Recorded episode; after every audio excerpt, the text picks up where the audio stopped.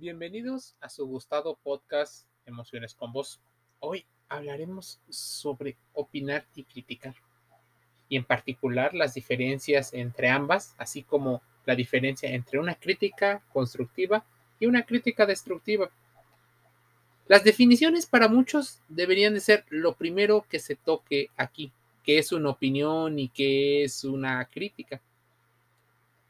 La diferencia podría ser simple para algunos, Opinar es manifestar una opinión en un foro determinado.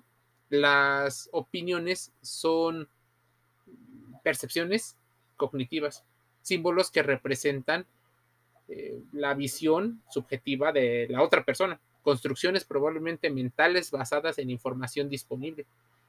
Existen opiniones con mayor información o con mayor eh, argumentación y que resisten en el tiempo, incluso las opiniones son hipótesis sobre una realidad incierta y tal vez subjetiva.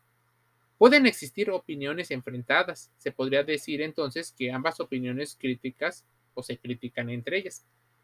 Pero a lo que nos referimos con crítica es exponer una serie de objeciones sobre un asunto concreto. La crítica implicaría un interés, un estudio o una evolución de intentar modificar parte del objeto. La crítica podría ser constructiva, pues dicen algunos que la crítica destructiva no es crítica, es negación absoluta.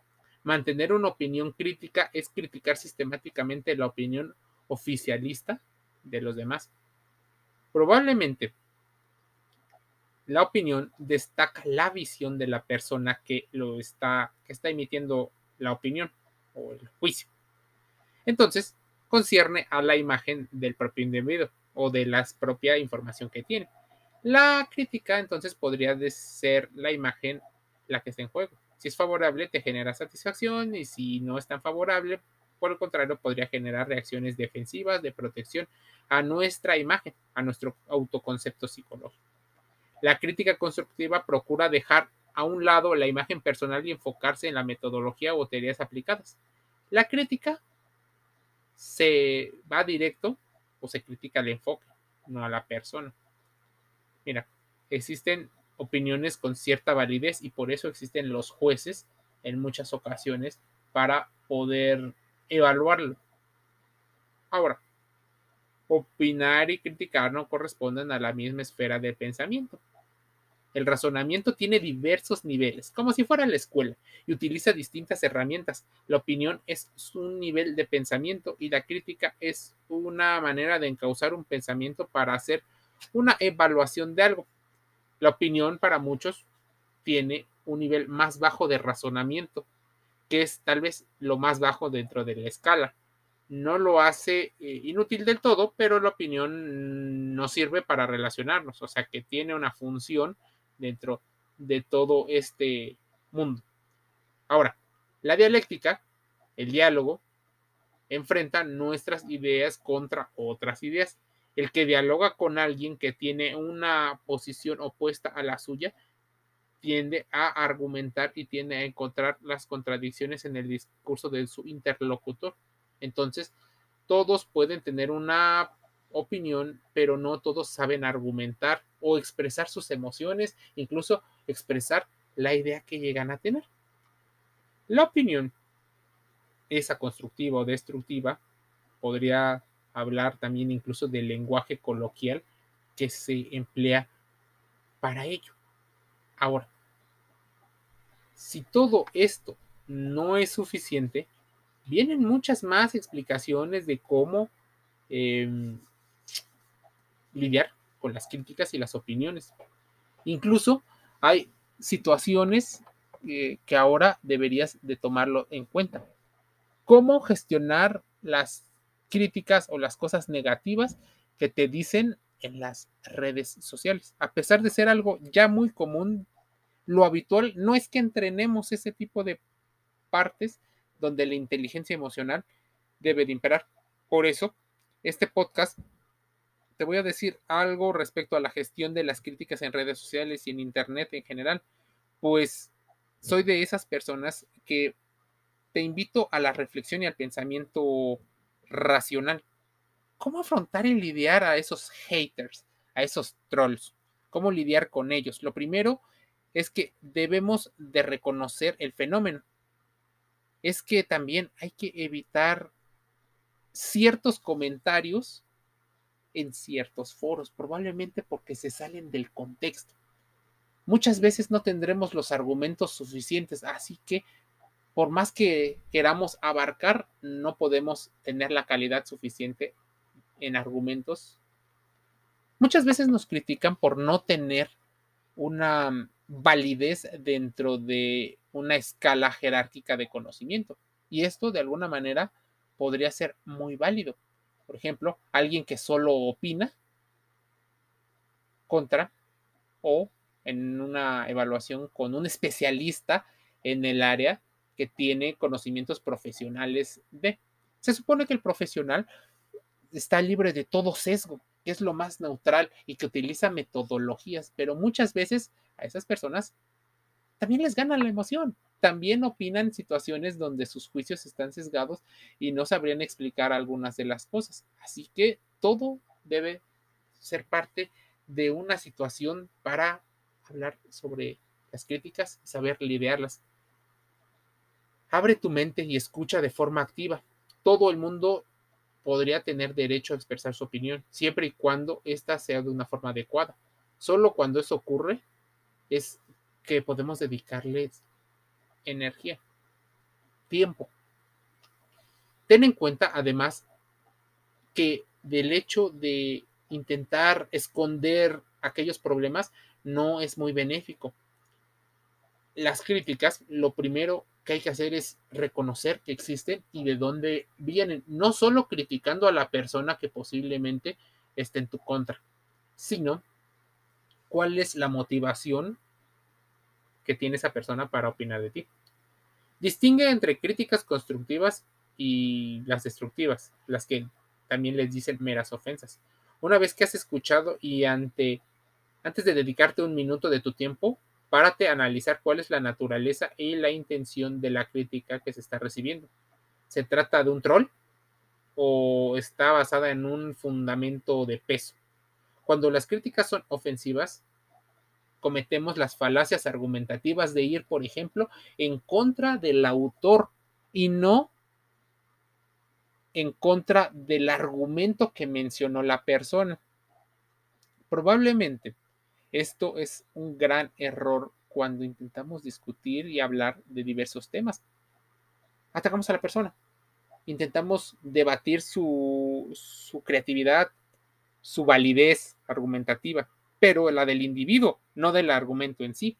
En ese sentido, con los años se aprende a que las críticas ofensivas y el maltrato verbal, incluso la violencia digital, suelen provenir de cierto tipo de personas con cierto tipo de personalidades, así como las personas que te defienden y que están pro tus argumentos, también están las personas en contra. Cuando, por ejemplo, un cliente deja una crítica o una opinión constructiva, es cuando debes de poner especial atención, pues estamos hablando de alguien que sí está buscando, por ejemplo, tus servicios o tu tiempo, pero las personas que no lo hacen y que te critican también deberían de ser escuchadas para guardar el, la medida justa en los argumentos. Responde con educación y con un vocabulario adecuado. Aprende a reconocer también las dificultades que llegan a ver en el mundo. Si no tienes las posibilidades, pero si intentas expresar una opinión, intenta escribirlo, intenta ponerlo en un punto donde otras personas puedan hablar de ello, dándote tal vez las herramientas que te hacen falta. Quédate con la parte positiva, no siempre es la parte positiva de esta situación. Podría ser incluso hasta autoengañarnos Solo ver la parte, una parte, tanto ya sea la negativa o la positiva, nos autoengaña. Cambia tu mindset, dicen las personas. Empieza a respirar e hidratarte y trabaja en la opinión de las críticas. Mira, la crítica constructiva o la crítica positiva, la finalidad es la de proponer soluciones alternativas a los problemas que se están evaluando. La principal característica de este tipo de crítica es que se debe a una observación. Debe ser lo más objetiva posible y poner nuevas vías de actuación para la mejora de algo.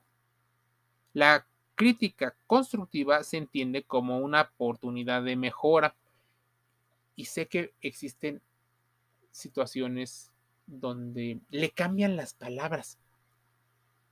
Están esos eufemismos, que le cambian las palabras para no llamarle como desearías que se llame.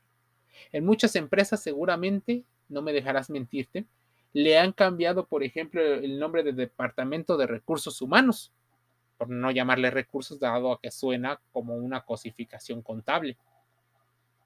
También han decidido llamar áreas de oportunidad y no defectos, pues eso hace que la gente oponga más o menos resistencia a ciertos cambios. Quien emite una crítica constructiva lo hace desde el punto de vista asertivo, sin realizar señalamientos de, de solo los errores, sino también de las ventajas. Incluso, déjame decirte una estrategia.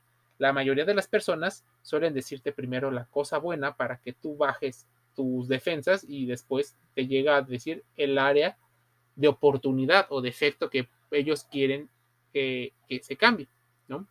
Quien lo recibe no realiza una interpretación de la crítica como algo personal, sino como un beneficio que proporciona herramientas para mejorar y afrontar las situaciones adecuadas y con mayor éxito. Las críticas destructivas o la crítica negativa no se centra en la situación, la utilización como pretexto para dirigirse a la persona, a su identidad, a sus cualidades, se pueda valorar o no. Su objetivo es establecer un juicio de valor de la persona receptora, en ocasiones infringir un daño u ofensa, y estas pueden ser físicas y verbales.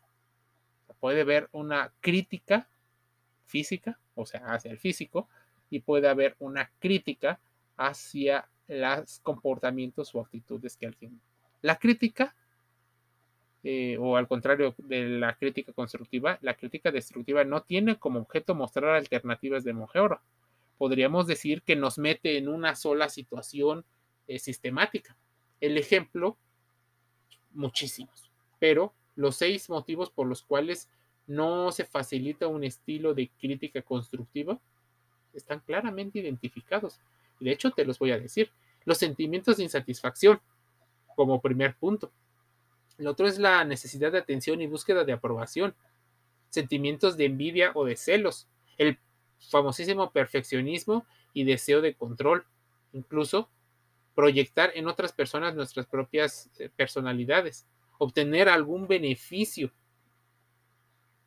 Así es como la crítica se va viendo a lo largo del tiempo.